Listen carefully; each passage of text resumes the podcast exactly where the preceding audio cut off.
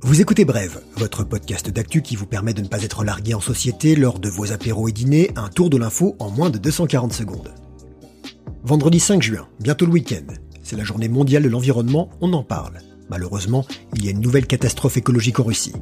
On vous expliquera que le défilé du 14 juillet se défile cette année, et vous verrez que pour certains couples, c'est jusqu'à ce que le confinement vous sépare. De nos campagnes, de nos rivières, de nos montagnes, de la vie. C'est une triste chose de songer que la nature parle et que le genre humain ne l'écoute pas. Victor Hugo. Eh bien, cher Victor, la nature aujourd'hui, on l'écoute. Je sais que ce serait bien mieux de l'écouter tous les jours, mais par nature, l'homme n'en fait qu'à sa tête. Et trop souvent, la nature, il n'en a cure. Sauf que le 5 juin, et ce depuis près de 50 ans, c'est la journée mondiale de l'environnement, qu'on se doit de protéger. Je rappelle qu'on n'a pas de planète B. Le thème cette année, la biodiversité, contraction de biologique et diversité, c'est le tissu vivant de notre planète, source de biens et de services, oxygène, nourriture, médicaments, matières premières. Sur et sous terre, dans les airs et dans les mers, près de 2 millions d'espèces différentes ont été décrites. Il pourrait y en avoir 50 fois plus. Ça prend du temps de tout recenser, alors si vous voulez donner un coup de main. Mais la moitié des espèces vivantes pourraient disparaître d'ici un siècle. Le rythme actuel de leur disparition est jusqu'à 1000 fois supérieur au taux naturel d'extinction. L'homme, avec ses gros sabots, est un champion de la destruction. L'activité humaine fragilise ou détruit les milieux naturels. Au rythme actuel de la déforestation, les forêts tropicales pourraient disparaître d'ici 50 à 70 ans, et ce n'est qu'un triste exemple parmi d'autres. Et ça se passe pas bien au bout du jardin, la Cour des comptes européenne sonne les cloches de la PAC, la politique agricole commune qui n'a pas réussi à enrayer le déclin de la biodiversité des terres agricoles. L'agriculture intensive reste l'une des principales causes de la perte de biodiversité, souligne le rapport publié aujourd'hui. En 10 ans, 30% des populations d'oiseaux des champs et des papillons des prairies ont disparu. La Terre a bien du souci à se faire et nous avec. Allô Monsieur le Président, nous avons un problème. Alerte rouge. Rouge sang, c'est la couleur en ce moment de la rivière Ambarnaya en Arctique russe. L'état d'urgence vient d'être décrété après la fuite de 21 000 tonnes de gazole d'un réservoir près de la ville de Norilsk, dans le nord de la région de Krasnoyarsk en Sibérie. L'incident s'est produit vendredi dernier, un réservoir d'une centrale thermique s'est effondré, entraînant la fuite d'hydrocarbures dans les sols et les ruisseaux. Au Kremlin, on voit rouge, comme la place juste devant. Poutine est entré dans une colère noire, il n'a été prévenu que cinq jours plus tard. Il aurait immédiatement mobilisé toutes les ressources nécessaires pour limiter les dégâts. Trois enquêtes criminelles ont été ouvertes et un employé de la centrale a été arrêté. Il va se faire passer un savon noir.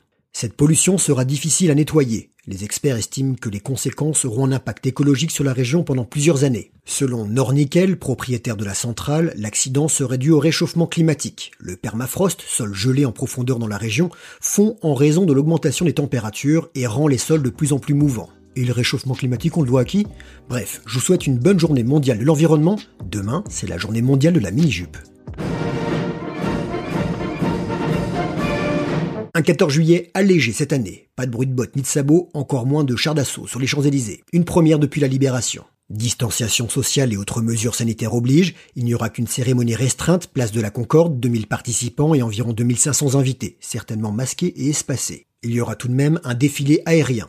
Les soignants, les fameux héros en blanc et les militaires mobilisés pendant la crise seront à l'honneur. L'Allemagne, la Suisse, l'Autriche et Luxembourg ont reçu un carton d'invitation pour les remercier d'avoir pris en charge des patients français dans leurs hôpitaux. Cette édition 2020, un peu spéciale, rendra aussi hommage au grand Charles, le général. De Gaulle célébré cette année à l'occasion d'un double anniversaire, sa mort il y a 50 ans et l'appel du 18 juin 1940. Notre unique porte-avions qui porte son nom sera représenté place de la Concorde. Non, on va pas faire venir le navire, mais avec des marins.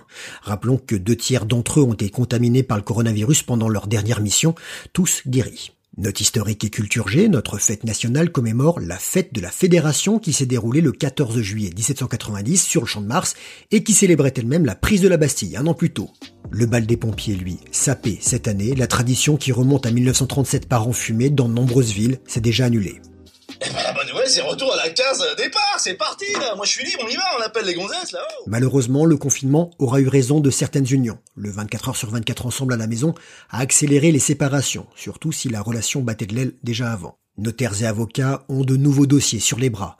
Dans la seconde moitié de mai, un quart de divorces en plus ont été signés par rapport au même mois l'an dernier. Kenny West aurait réalisé que vivre tout le temps avec Kim, c'est Kardashian. J'ai lu ça dans Voici chez le coiffeur aujourd'hui. Ciseau aussi dans le contrat de nombreux couples chinois. Là-bas aussi, le nombre de demandes de divorce a grimpé en flèche. Il peut se les garder, ces flèches Cupidon.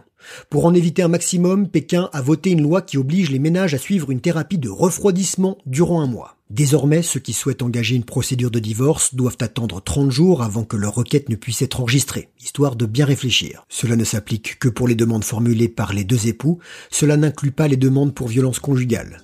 Quoi qu'il en soit, on souhaite bon courage à tous les couples qui se séparent. Nous on reste ensemble, merci de votre fidélité, Brève revient demain avec un bref sport, celui d'Olivia Piana, trois fois championne du monde de stand-up paddle.